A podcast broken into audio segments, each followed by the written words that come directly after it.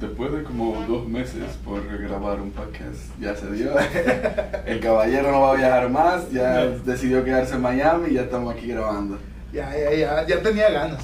Teníamos, sí, muchos meses queriendo como coincidir y Sí. hasta que se dio la, la oportunidad. Sí. Así que ya estamos aquí. No, la cuestión es, yo, yo soy mucho de insistir, de estar pendiente de las cosas. Eh, y bueno, se dio cuando tiene que darse. Así es, sí, sí, sí. O sea que, que bien. Eh, has tenido que viajar mucho últimamente. Sí, es muy cansado, pero, pero pues es parte de, no, acabo de lanzar un nuevo sencillo, entonces estamos como este, promocionándolo y, y tratando que la gente pueda escucharlo y pues es parte de tener que ir a viajar, promocionarlo y... Pero bueno, al final de cuentas me encanta porque igual conozco, por ejemplo, acabo de estar en, en Texas, no, nunca había estado en Texas, entonces es como, es parte de, de esto, ¿no? Sí, ¿y dónde, dónde, dónde más has tenido que ir además de...? Eh, acabo de estar en Nueva Orleans, eh, fui a Nueva York, vamos a regresar a Nueva York pronto otra vez a, porque no, no nos dio el tiempo. Entonces eh, voy a México a promocionar el sencillo por allá en, en algunas partes de México eh, y pues está pendiente la ida a Canadá. Entonces estamos ya por porque nos confirmen estos días y, y vamos a Canadá. Pero tengo una pregunta. ¿Qué tipo de música es la que haces? Yo hago más como pop. Mi, de mi nuevo álbum es como. Tiene muchas mezclas de urbano con pop, electrónico y así. Pero el nuevo sencillo que, que grabé y que lancé fue un regional mexicano. Este, porque quería como que nueva gente pudiera conectar. Más que nada, yo siendo mexicano, este, pues mucha gente en México escucha el regional mexicano y quería como conectar con el público que a lo mejor no escucha el pop. Sí. Entonces, el nuevo sencillo es el regional mexicano. La razón para que te hago la pregunta es porque en Nueva Orleans es como un público más de personas anglosajonas, ¿no? Sí, sí, sí.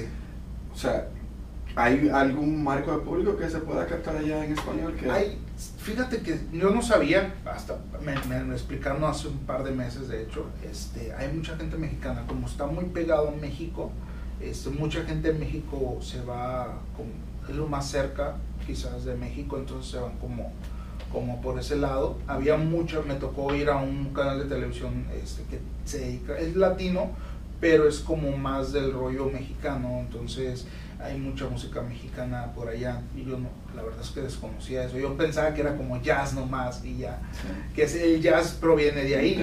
Estoy loco por ir al festival de jazz que lo hacen en mayo todos los años allá. Me dijeron que se pone muy bueno y, y en Halloween también, me gustaría poder re- regresar pero ya como, como turista. Como visitante, sí. sí. Ah, también hacen Mardi Gras allá. Oh, hay, hay que ir. Que- Sí, me encantó, me encantó porque la gente anda con disfraces y no les, o sea, realmente no es como que les importe mucho. Me, me, me gustó mucho porque aparte tuve la oportunidad de, de ver la filmación de una serie por allá, estaban filmando a la par de que yo estuve ahí. oh, Entonces, sí, yo vi que subiste un video de tus historias. Sí, sí, Estaba sí. Wahlberg Sí, sí, sí. Ah, O sea, es interesante porque me tocó hacer varias, este, me tocó ver, perdón, las, las escenas y está, está padre. Entonces, pues yo encantado, te digo, es, es como conocer nuevas cosas, ¿no? Conocer nuevas culturas. En Austin también me tocó ver a Mel Gibson, estaba filmando ahí una película. Entonces es, es padre, tú sabes, eh, el poder viajar y aparte tener esta contraparte, poder ver proyectos de así. Claro. Teniendo en consideración que tú estás viajando tanto, tú tienes una compañía que te está... Sí, un sí, equipo sí. de trabajo que te está ayudando. Sí, estamos, bueno, ya tenemos varios años trabajando con Never Turn Down, es una compañía de Alemania, es una disquera de Alemania. Entonces eh, estoy trabajando con ellos de la mano de RJC, que es un DJ de allá. Entonces estamos trabajando, fusionando este, sonidos. Tenemos, de hecho, en mi nuevo álbum vienen creo que cuatro o cinco canciones con él, este, fusionando como la cultura alemana, pero también mezclando con, con la, la, la onda latina, ¿no? Más del Caribe, porque estamos trabajando mucho con urbano. Entonces estamos como ahí haciendo una mezcla y que la gente pueda Sí. conectar. La gente de Alemania que, que a lo mejor no conoce la cultura latina, pues pueda conectar con, con nosotros. Tiene que sonar bien, bien interesante eso, así esa mezcla de, de urbano con, Sí. con electrónica, con, con la cultura alemana, con todo eso, como que algo como que no creo que haya, si hay, no creo que haya mucho en el mercado. No, bueno, yo, bueno, hasta ahorita no sé. No creo que haya. Entonces es, es padre el poder, ellos eh, ahorita están como conociendo mucho, mucho de por acá. O sea, ellos no conocían artistas como, no sé, Becky G o, bueno, J Balvin sí, pero mucha, mucha música de, de, de que escuchamos nosotros, ellos allá no la escuchaban porque yo les daba como referencias de, de más o menos qué es lo que quería que sonara y así. Este, entonces es padre poderles llevar un poco de lo que nosotros hacemos acá como Latinoamérica, este, llevarlos para allá y que la gente pues, pueda conocer un poco de Claro, nosotros. claro, claro. Mencionaste algo interesante que me gustaría que habláramos de eso ahora que tú lo mencionas, que es, hay cosas que te gustaría que suenen y tú se lo mencionas a ellos. O sea, por ejemplo, ponme un ejemplo de qué tú hiciste que querías que se, o sea, hiciste una canción que se sonara parecido a qué, por ejemplo. Eh, fíjate que, por ejemplo, el- en el tema diamantes eh, fue una, una, fueron muchos, muchas, yo creo, horas, horas, porque lo hicimos prácticamente una semana, pero fueron muchas horas de estar trabajando y escuchando mucha música este, urbana, eh, de latino, por ejemplo, Daddy Yankee, J Balvin, de lo que está haciendo, J- bueno, de lo que está haciendo en ese momento J Balvin, este, que quién más escuchamos, Becky G. Eh, entonces estábamos como, como mezclando muchos, muchos sonidos, o sea, era lo que queríamos que, que, o sea, tomar como ciertas partes, no copiar, pero sí tomar referencias y, y podérselas mostrar a ellos y que ellos la, la pudieran como aterrizar toda la idea que teníamos. Al final, yo soy de lo que dice que no hay nada, eh, que no hay nada que no esté hecho. Exactamente. Tú modificas ciertas cosas que se están haciendo y la haces tal vez, le pones un toque que diga, esto es mío. Eso, eso lo hice yo por primera vez, pero al final es una mezcla de, de- de fusiones que todo, que se hacen. Y- Sí, claro, es, es como por ejemplo, bueno, la mayoría de la gente piensa que, que este, Daddy Yankee inventó el, el, el- el reggaetón. ¿no? La palabra como tal, la primera vez que la dio fue él, pero el, sí- el, Pero el género, sonido ajá, sí. eh, se lo crearon, por ejemplo, el general, eh, sonaba muy parecido a lo que hoy conocemos como, como reggaetón. En, en- en sí, el sonido no, o sea, se va como modificando, ¿no? Se va, Claro. o sea, se va como que, ok, tomo esta base, pero le meto lo mío, y eso es lo que te hace original en ese aspecto, o sea, la, la, la manera de crear tu propio sonido sin, sin tener que copiar, pero a la vez tomas ideas de otros artistas. Claro. No, eh, el mismo general tuvo que haber escuchado a los jamaiquinos para poder, Por ejemplo, sí, para sí, poder sí. hacer su música. Sí, sí, sí, o sea, esa música, vaya, el reggaetón, bueno, el reggaetón en sí, la palabra la, la creó Yankee, pero el sonido viene de muchos años, o sea, de Sí. mucha, mucha tradición. Yo creo que si nos vamos a, a- a la parte ya de a- mirando re- retrospectiva, eso viene tal vez de los mismos africanos, Sí, sí, sí, sí, sí, sí, los sonidos. total. Pues la palabra misma lo dice, el reggae viene muy, o bueno, no, no estoy seguro porque necesitaría como estudiar de exactamente dónde viene, pero el reggae creció muy fuerte en Jamaica. Exacto. Entonces, quizás eh, la, gente, la misma gente de Jamaica, como es muy eh, eh, de tribu, este, entonces quizás ellos escucharon a lo mejor los, los africanos, los, los jamaiquinos hicieron como una mezcla Sí. y fueron como creando ese sonido, ¿no? Y ya después se, se trajo acá. Sí, sí, yo creo que por ahí es que viene el asunto. Claro, todo tiene su inicio, pero lo que pasa es que si no, si, si uno no se pone primero o a estudiarlo o a alguien a escribir de dónde surgió, uno no puede saber de dónde sale cada cosa. ¿sabes? Exacto, sí, O sí, sea sí. que cada cosa tiene su génesis y su, y su apocalipsis, como la Biblia. Exactamente, sí, total, totalmente. O sea que eso es normal. ¿De qué parte de México tú eres? Soy de Sonora, del norte. Sonora. ¿Y qué tipo de música predomina allá? el norteño, la banda, este, no sé, eh, pues sí, el norteño, que es, es como música, como, eh, ¿cómo te puede decir? Acordeón, eh, existe uno que se llama eh, bajo, este, sí, bajo sexo, eh, la- las trompetas, ¿Qué artista es famoso de allá? ¿O qué banda? eh, no sé si ubiques a Cristian Nodal. Claro. Bueno, él es de Sonora. Ajá. Ok. Sí, sí, sí. Ese, ese estilo se escucha mucho por allá. Ok, entonces, a mí me encanta la música, la música sí. Me gusta, sí. hay unas canciones de que me gustan y, y sí, yo sí. tengo hasta un playlist que le puse corrido por ignorancia mía porque yo no sé Ajá. exactamente cuál es cuál, no sé cómo identificarlo. El corrido, yo tampoco soy como muy metido en el, en el género este, regional mexicano, pero el corrido es como, no sé si has escuchado Los Tigres del Norte. Claro. Ok, ellos son como más corrido, ¿no? o sea, es como contar una historia Sí. basada en un hecho real, ¿no? Y el, el norteño es parecido al, al- al regional mexicano o mariachi, solo que a este le meten como acordeón, le meten trompeta, bueno, no, el mariachi también tiene trompetas, acordeón, que es lo que hace como La diferencia. Y es más romántico, ¿cierto? Sí, ajá, es como más, eh, sí, más, más balada, tirándole más a la balada, ¿no? Ok. ¿Y hace qué tiempo viniste a vivir por acá? Aquí en Miami tengo cinco, voy para cinco años. Estados Unidos, Estados Unidos. En Estados Unidos, bueno, viví tres años en Chicago, este, y allá viví del 2014 al 2000, a finales del 2017, el 2017 me vengo para acá. Ok. La ciudad de los vientos. Horrible. La ciudad, la ciudad del frío. Horrible, horrible, horrible. La, o sea, yo amo Chicago. Yo de verdad hubiera sido muy feliz viviendo allá toda mi vida, pero el frío sí es, es muy feo. es Yo muy fui, feo. yo fui una vez en marzo, que marzo es pleno, pleno invierno, y el agua estaba helado. Y lo que me sorprendió no fue eso, fue que yo vi gente corriendo en esa época con ropa Con ropa, sí, sí. La gente, o sea, yo cuando yo llegué, precisamente cuando me mudo, es en marzo. Entonces, ya en marzo es como que está haciendo mucho frío, obviamente, y cae nieve, eh, pero no está tan fuerte como en diciembre.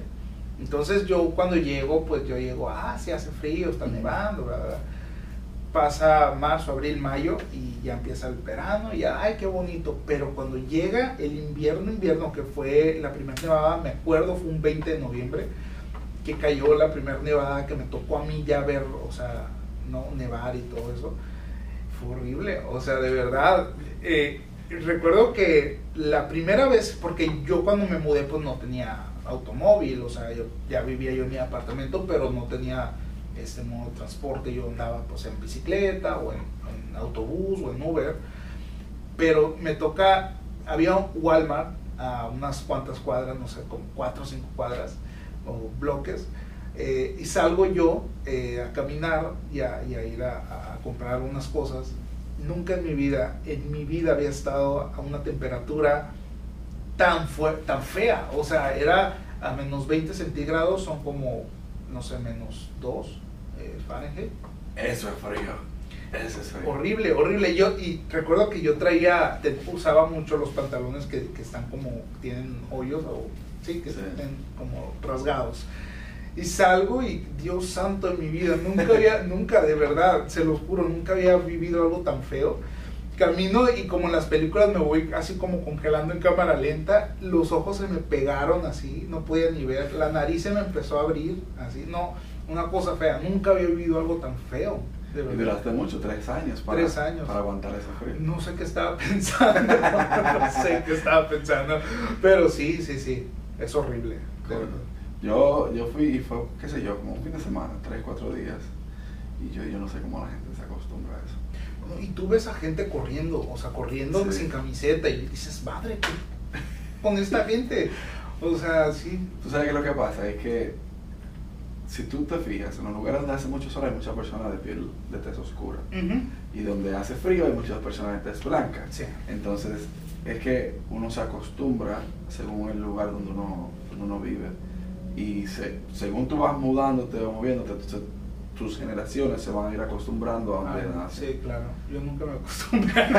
Pero, no naciste allá. La verdad. No naciste Bueno, allá. sí, eso es cierto, eso es cierto. Sí, no, nunca me acostumbré, nunca, o sea, sí, ¿no? Y el clima donde tú desde tu ciudad era caliente. Es, sí, es, es caluroso, un poco más que Miami. O sea, estamos hablando eh, en verano, por ejemplo, allá en, en Sonora llega a 50 grados centígrados, que son, no sé cuántos serían, Fahrenheit son 120 Bueno, más o menos. exacto. 120. Es- eso es más que fiebre. Sí, es horrible. Sí. sí. Es, entonces, me- es, es lo que yo platicaba hace poco con, con mi hermana, estábamos platicando y, y yo ya viví esas, esas dos partes, ¿no? esos dos polos, o sea, del calor, calor al frío, frío, frío. Entonces ya a mí no me pueden contar que, ay, no, no, Chicago es lo más frío que, que- sí. Y eso, que hay lugares más fríos. que eh, sí, eh, perdón, a- a- a- Alaska. Alaska es, mucho más frío porque es más al norte y también Finlandia es bien frío, por ejemplo, ¿A poco? del lado de, de Europa para allá, Nunca está. que es el lado nórdico Sí. de, de, de Europa. No, gracias. Que es el- Creo que nunca iré a No, Finlandia. y mira, por ahí una buena economía para allá. Es uno de los países más, No, no, más estable económicamente. yo prefiero ser pobre pero feliz. muy feliz siendo pobre. ¿Por qué decides venir a Estados Unidos? Eh, Donde en México hay una muy buena industria musical. sí, sí, sí, sí. O sea, el artista que se pegó en México está asegurado. Ajá. Bueno, yo soy de República Dominicana y el Alfa cuando entró al, mer- al- al mercado mexicano aseguró un buen, una buena masa del pastel. Sí, pero es la, la, la diferencia y a lo mejor mucha gente no sabe. Siempre México, México es un trampolín para todos los artistas. O sea, creo que si quieres pegar y quieres ser alguien en la industria, sin duda tienes que, que pasar por México. Pero la diferencia es que México es, y, y me da tristeza decirlo, es muy malinchista. Es decir, la gente por lo general apoya artistas de otro, o sea, de otros países, les dan como más el boom que a los mismos artistas de, de México. ¿Tú no has escuchado una frase que dice nadie es profeta en su Sí, tierra? totalmente. Entonces, eso es lo que pensé. O sea, yo, por ejemplo, de- en Sonora eh, ganaba premios y, y era muy cómodo estar ahí, ¿sabes? Porque pues es fácil, la gente, las radios me tocaban, este, los medios de comunicación me buscaban para entrevistas, bla, bla. Lo tenía todo en realidad. Entonces, un día digo, ¿qué quiero para mi carrera? O sea, que quiero crecer, sí, obvio, pero, pero, pero pues, ¿qué, qué más puedo hacer?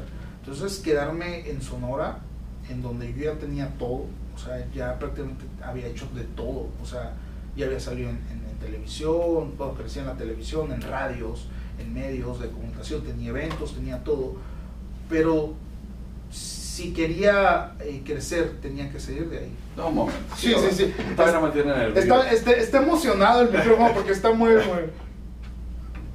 Ahí está bien. Ahí estamos. Este, entonces yo dije, bueno, ¿qué sigue para Héctor Espinosa? Entonces eh, tomó un- de un día para otro la, la decisión de, de, de moverme, de, de mudarme a Estados Unidos.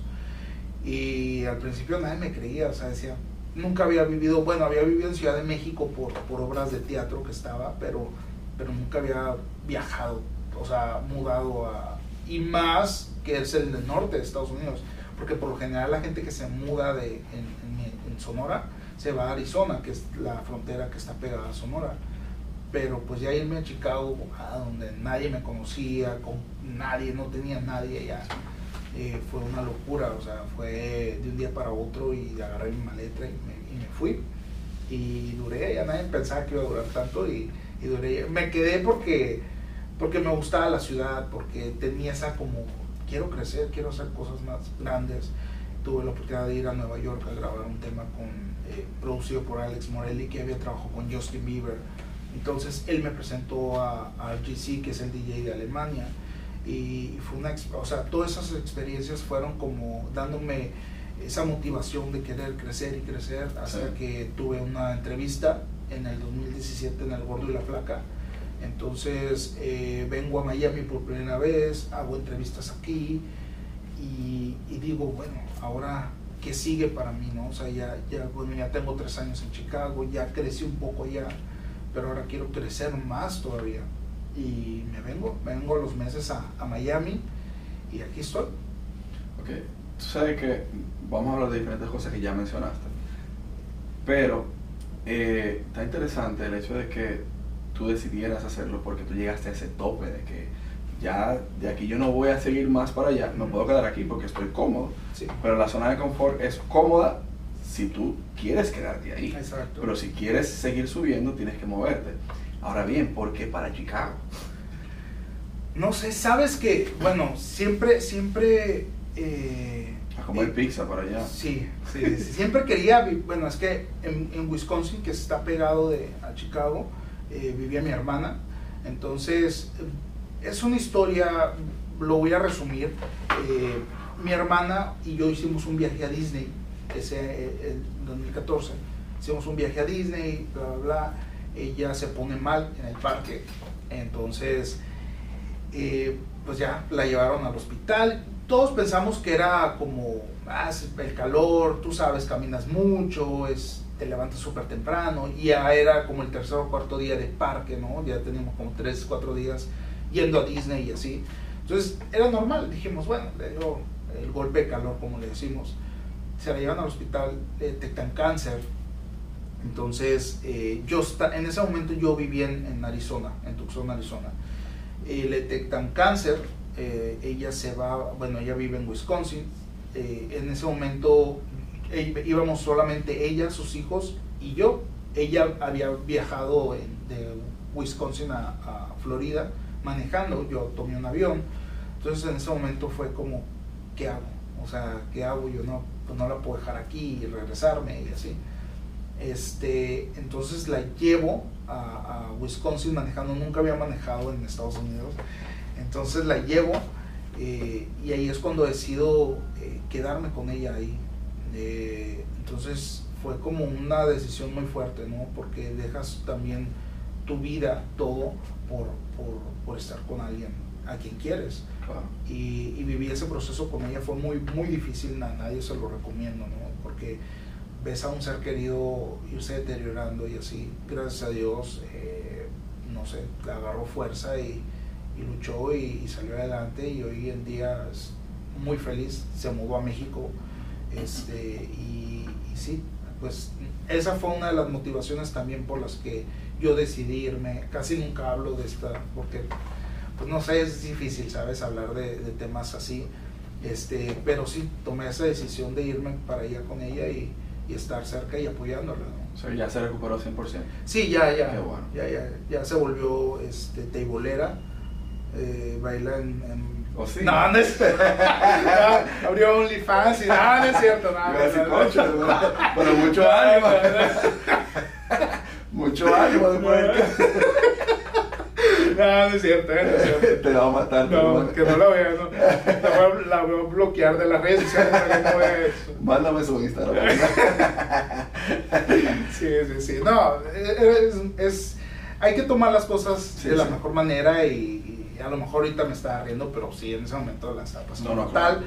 Pero sí, la- una recomendación a la gente, hay que disfrutar, hay que vivir, hay que tomarse las cosas no tan, tan sabes, tan, porque es muy fácil y es lógico, ¿no? Pas- Pasas por momentos difíciles, pero es muy fácil tirarte y llorar y yo tuve que, como decimos en México, y disculpen la palabra, agarrarte una bola y amarrártela para no llorar frente a ella, porque era muy difícil este, verla. O sea, ella es como muy, no vanidosa, pero le gusta como verse bien y sabes. Como casi todas las mujeres. Todas las mujeres, no todas, pero sí las- casi todas, pues, Casi sí. todas, casi todas.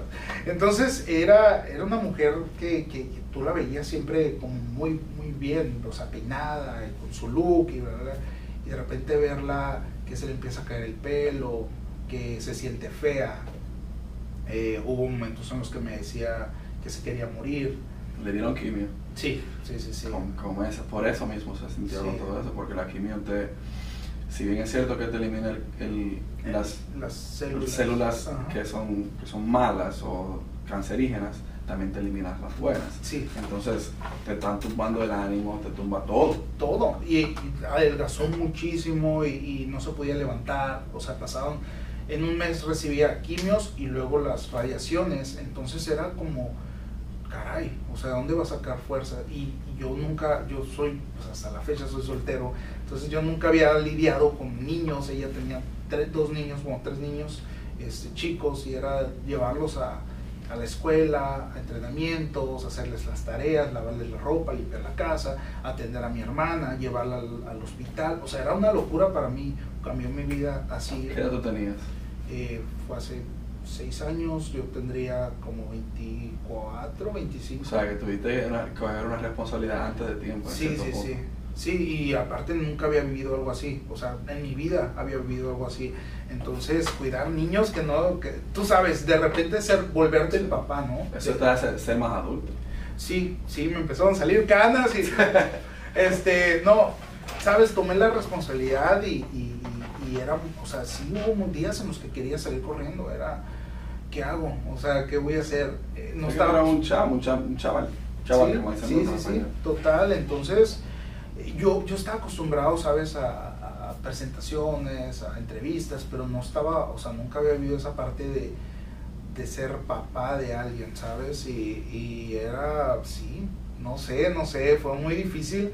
eh, y aparte, hacerme el fuerte, ¿sabes? Porque mi hermana estaba postrada en la cama prácticamente perdiendo la vida, ¿no? Porque no quería comer ya, no quería, no tenía ánimo. Yo le decía, no me voy a quedar con tus hijos, son horribles, ¿no?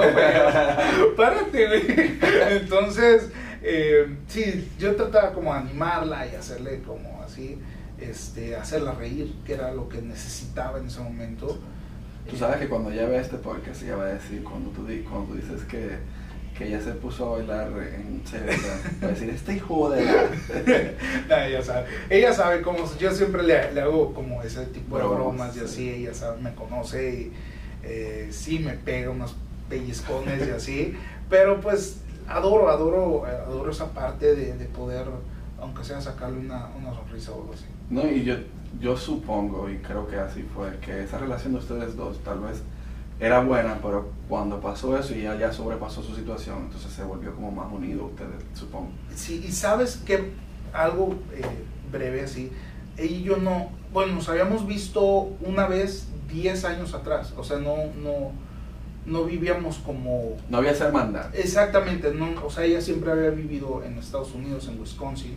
Entonces yo una vez, hacía 10 años o por ahí, había viajado para, para estar con ella, pero no teníamos, o sea, platicamos como en redes sociales y así, pero realmente nunca habíamos vivido juntos. Y cuando pasó todo eso, pues fue como mi vida cambió totalmente, ¿sabes? Vivir con gente que, bueno, mi hermana la conocía, pero los niños no, y, y era como, órale, ok, bueno. Era como, ¿qué hago? Sí, exactamente, o sea, y era muy fácil, o sea, agarrar un vuelo y, y, y seguir con tu vida, pero nunca podría haberlo hecho, ¿sabes? O sea, hubo momentos que sí quería salir corriendo. Sí, imagínate de la nada, de un día para otro, tener que cuidar a tres niños que, que nunca habías visto antes y, y, y- y aparte con todo el problema que tenía mi hermana y la casa y esto. ¿Te respetaban los niños? ¿Cómo? ¿Te respetaban los niños? No, no mucho, no, no mucho, no. Este, uno en especial no lo quería. no, no es cierto. No, sí, sí, sí, peleaba mucho con él. Yo, yo soy, soy como, todavía tengo esa, como esa onda de, de- de ser niño a veces, ¿sabes? Me encanta. Yo amo ir a Disney, por ejemplo. Soy feliz en Disney. Eh, me gusta ver mucho las películas. Soy, mantengo esa, como esa esencia de, de niño aún. Yo creo que, muy bueno que tú menciones eso, yo creo que ninguno debiéramos perder ese niño que llevamos dentro. No, porque se vuelve como aburrida la vida. Exactamente. se vuelve, yo siempre como he mantenido esa parte y no, a veces me, me rehúso a, a ser un adulto del todo, ¿sabes? Porque, porque eso, no sé, en cierta forma te hace disfrutar un poco más la vida. Claro. O sea, yo conozco amigos que se casaron súper chicos eh, a los 19, 20 años, ¿no? Entonces, ¿qué disfrutas de la vida a esa edad? O sea, a esa edad yo creo que eh, vas comenzando a disfrutar porque al final de cuentas tu adolescencia y niñez pues vives con tus padres y así. A esa edad es cuando ya puedes salir, conocer, Sí. ver qué es la vida. Yo afortunadamente la viví parte en, en los escenarios y en la tele, pero también viví esa parte mía, o sea, de, de poder disfrutar y, y yo siempre me estuve rodeando de, de gente positiva y, y me gusta, hasta la fecha veo, no sé, películas de Disney y soy feliz yendo al cine a ver todas esas películas y, y eso. Y eso, es, y eso es algo que te, te, emociona y te hace sentir bien. Y eso Sí. está bien, está perfecto. Hablas de los escenarios. ¿Desde cuándo tú estás involucrado en el arte? Desde general? los 12 años. ¿Por qué su- surgió esa... No sé, Esa por qué. inclinación. no, es cierto. Eh, fíjate, yo comencé a, a escribir a los 7 años. Comencé a escribir, mi primera canción la, la escribí a los 7 años. Y a partir de ahí empecé. era mi manera como de, de desahogarme, ¿sabes? ¿Sabes una cosa? Nosotros no estamos grabando audio.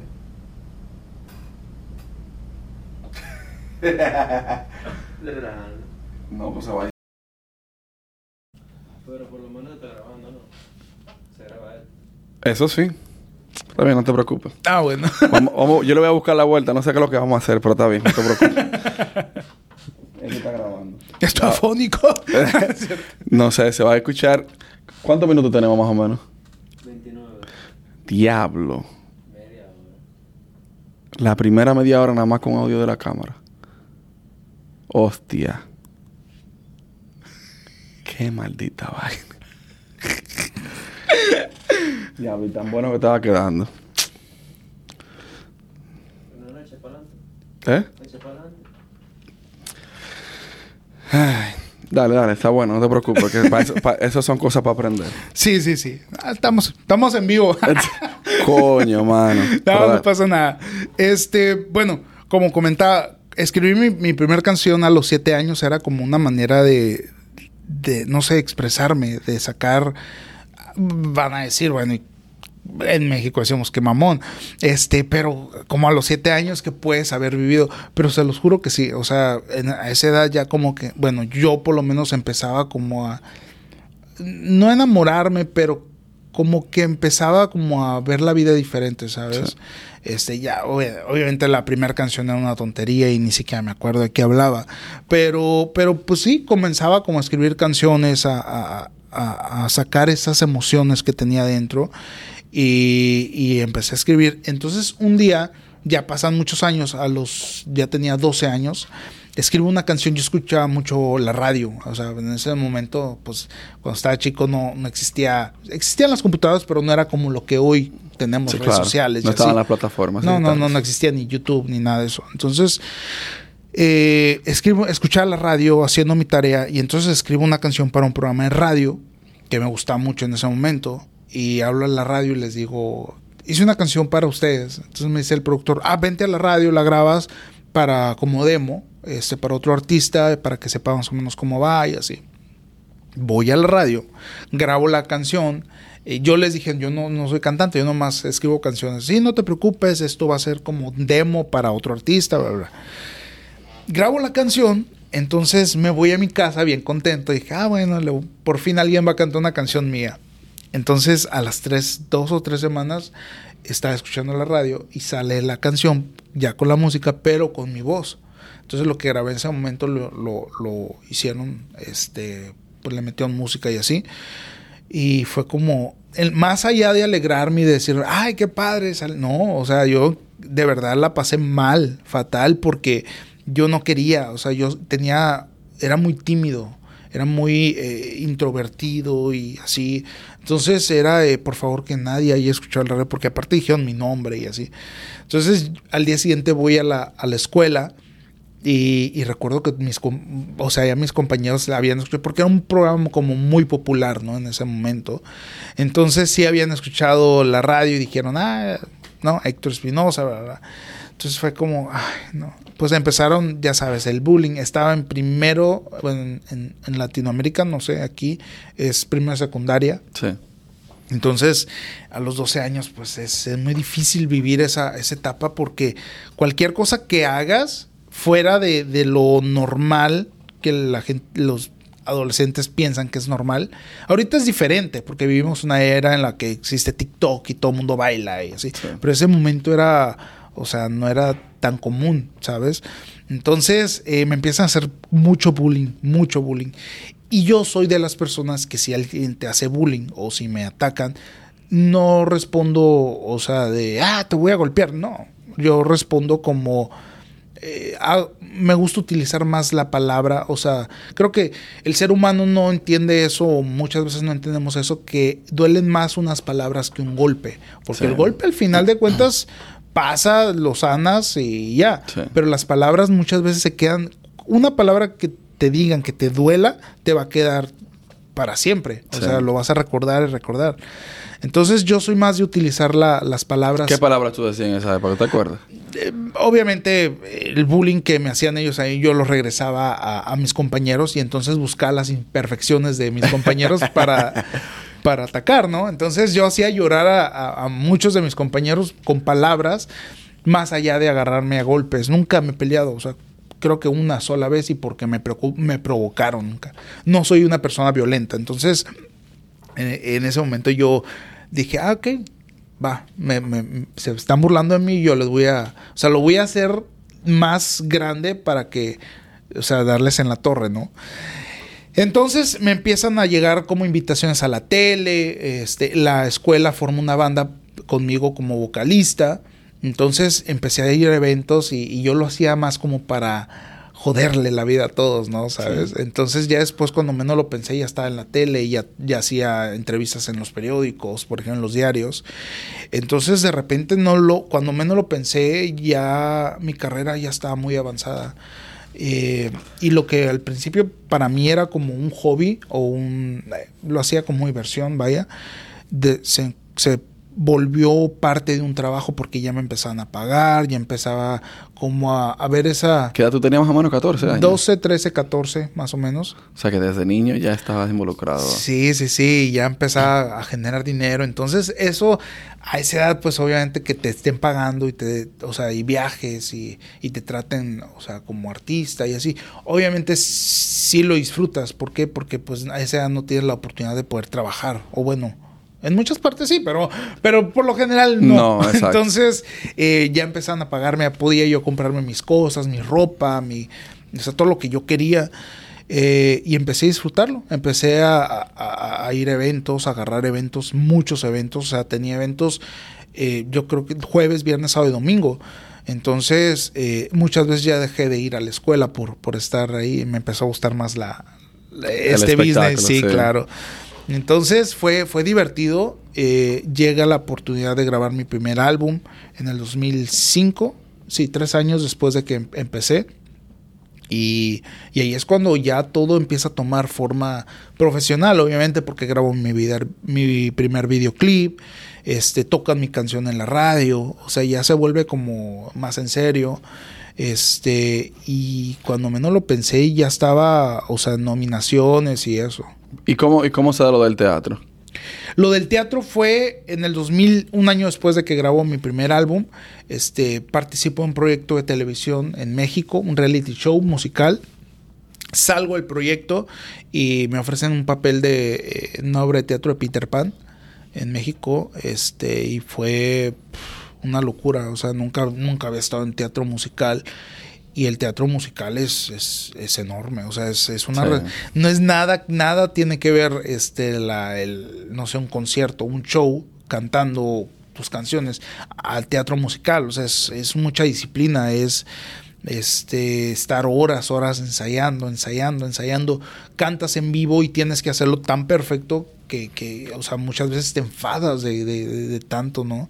Sí. Pero me tocó trabajar con grandes artistas, o sea, Lolita Cortés, Jaime Camil, este, muchos, muchos artistas. Y aparte era, era una producción de Disney, entonces fue como una locura. O sea, realmente nunca me imaginé estar en algo así y, y estar por nueve, ocho, nueve meses estuve en, en la obra. Wow, pues hiciste más de 40 funciones. Mucho más, mucho más. Entonces Wow. eh, fue, fue una locura. O sea, ahí es cuando ya maduré un poco más como artista, ¿sabes? Porque pues, sales en la tele, antes de eso salí en la tele, jajaja, y te vas y ya. O sea, no ni siquiera me importaba tanto el, el cómo, o sea, cómo salían las canciones en, en los programas de televisión. Muchas veces cantaba en vivo y, ni siquiera vocalizaba y así.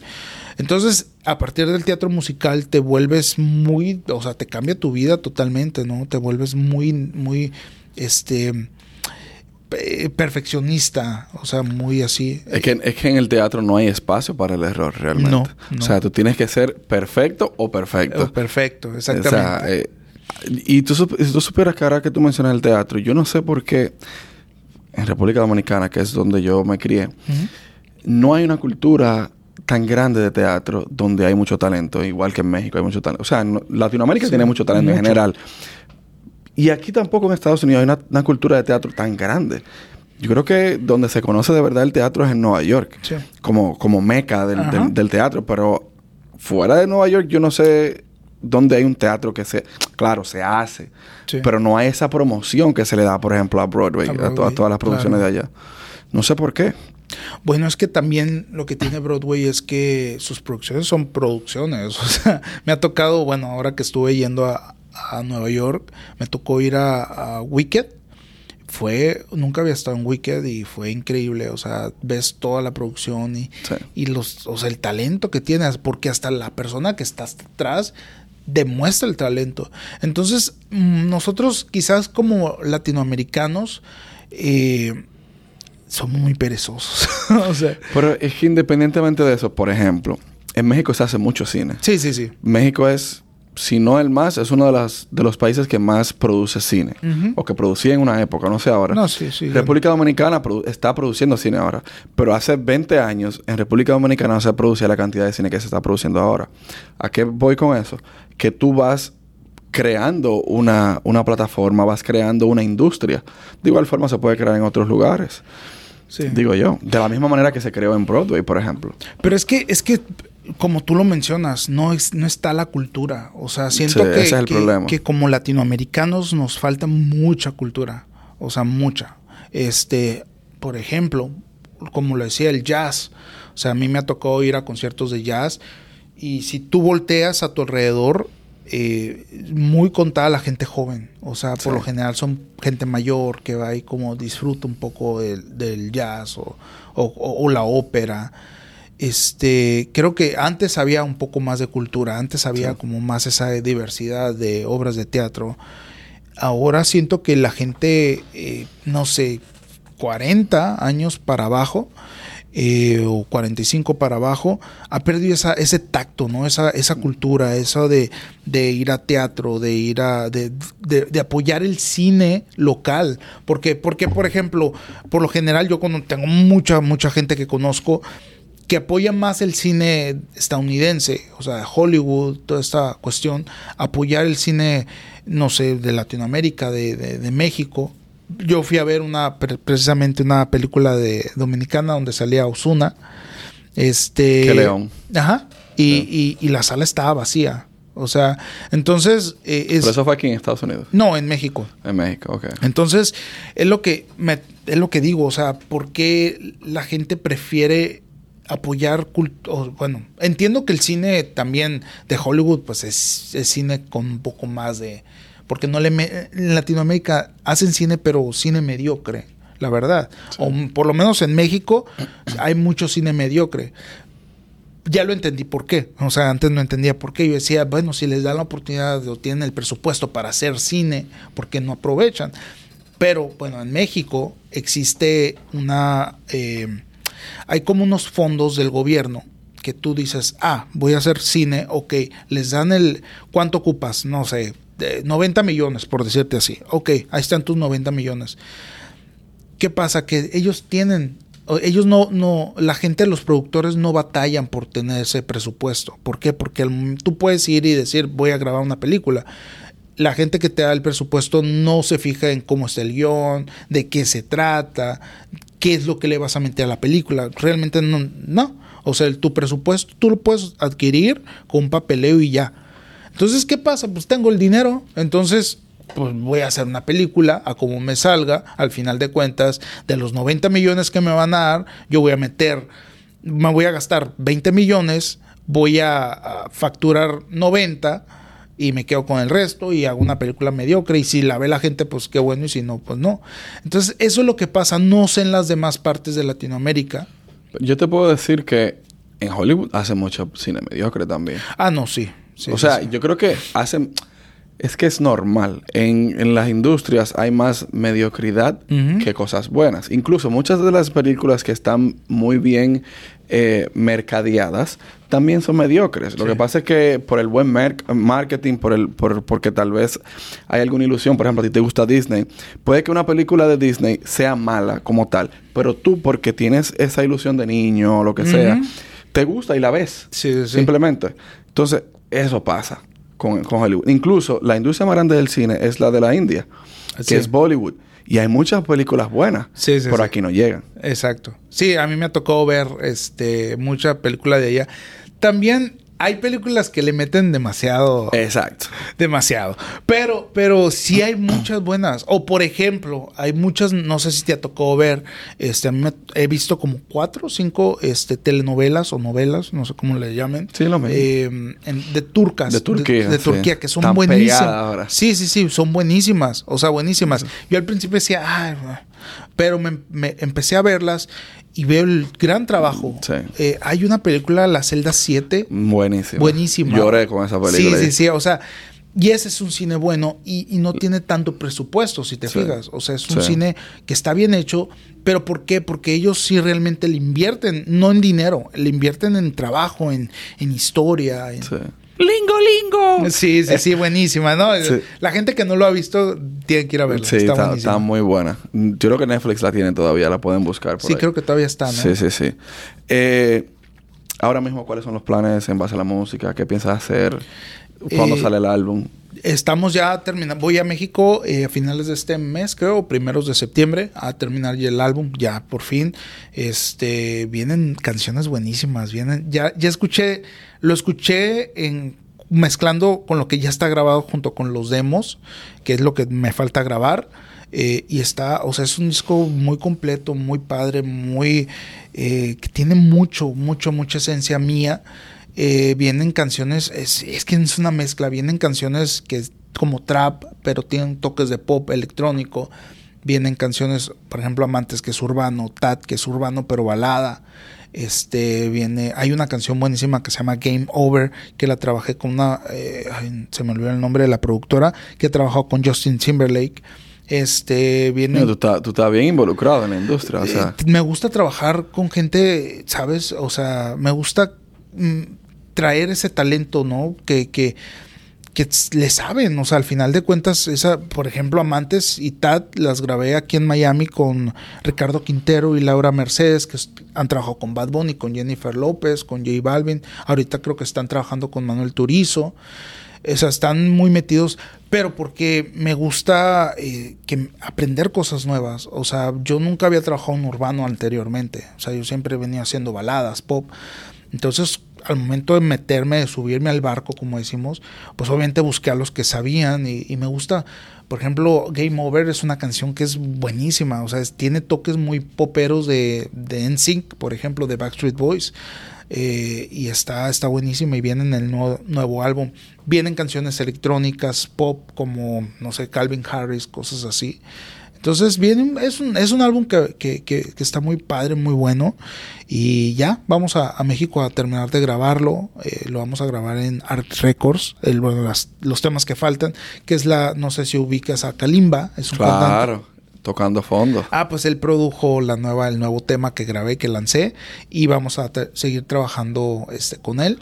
Entonces, eh, sí, viene un- es un disco con mucho talento, con mucha gente que estuvo involucrada. Una pregunta antes de cerrar, ya que hay media hora ahí. Voy a, tener, voy a ver qué creo que voy a hacer para que salga bien eso. Pero eh, acabas de mencionar que te montaste en el barco. Sí. Muchas personas lo que no entienden es que hacen un tipo de música y porque algo está pegado Ujú. porque es lo del momento, incursionan en ese género para de alguna manera u otra conectar con un público que le gusta eso Sí. y que ellos traerlo también para su para su lado Sí, en, sí, su claro. momento. Eh, ¿Te gusta ser urbano?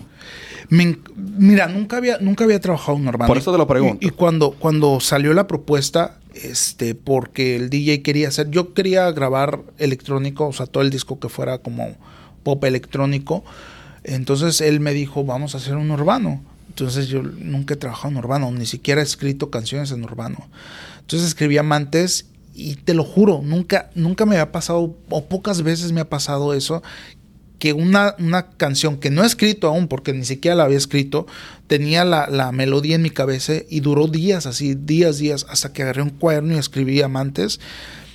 Y cuando grabé Amantes en, eh, aquí en Miami con, con Laura Mercedes, fue como, wow, o sea, qué cool, me encantó.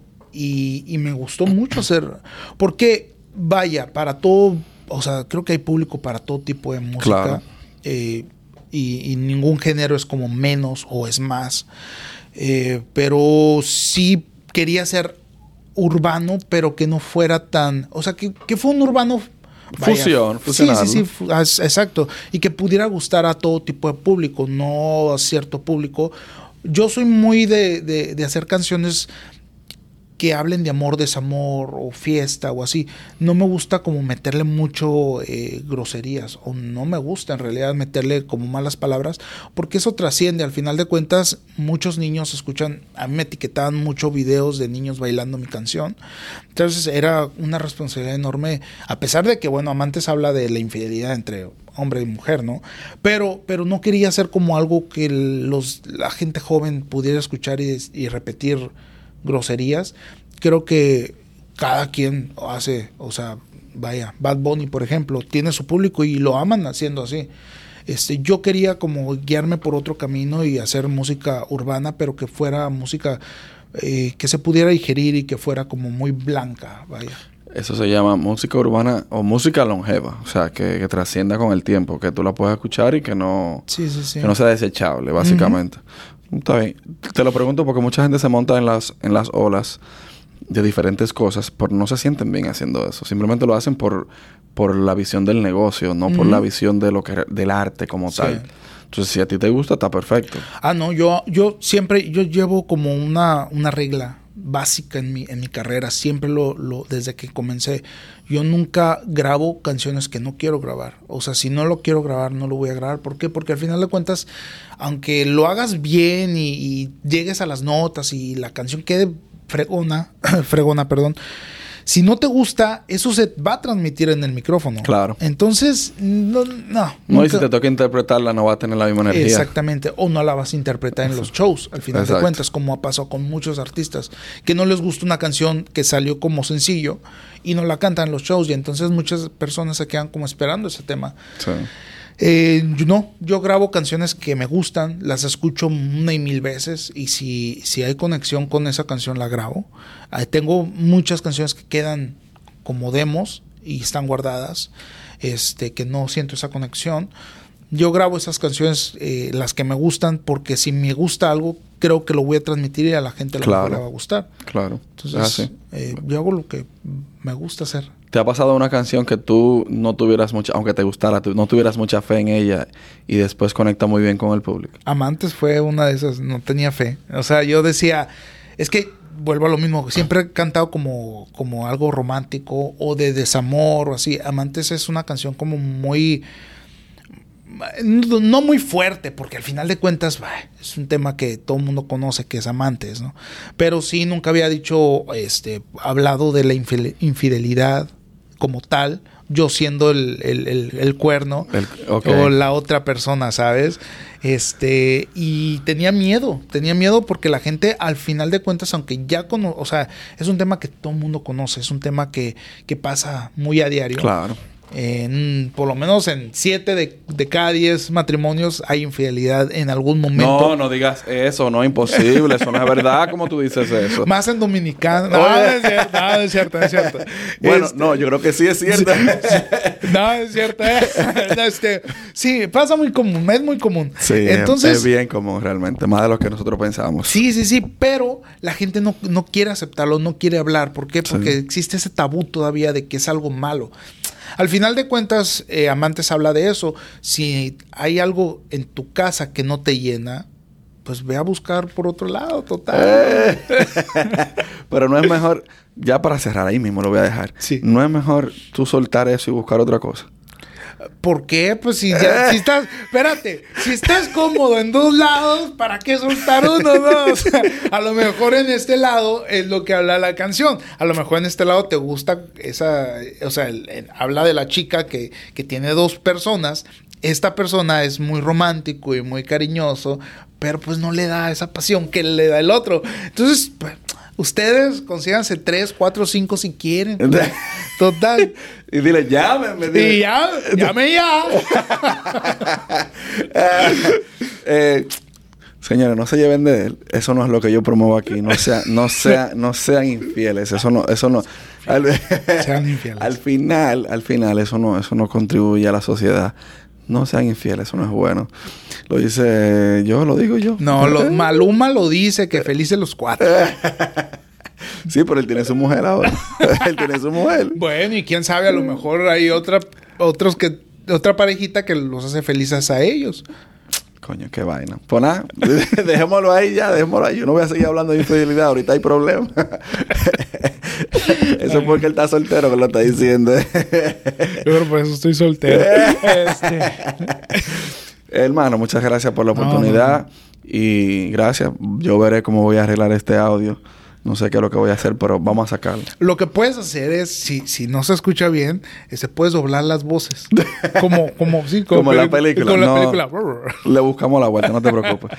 Pero gracias por la oportunidad y No, no, no, al contrario. Nada, muchísimo éxito de tu carrera y hablamos un día de esto.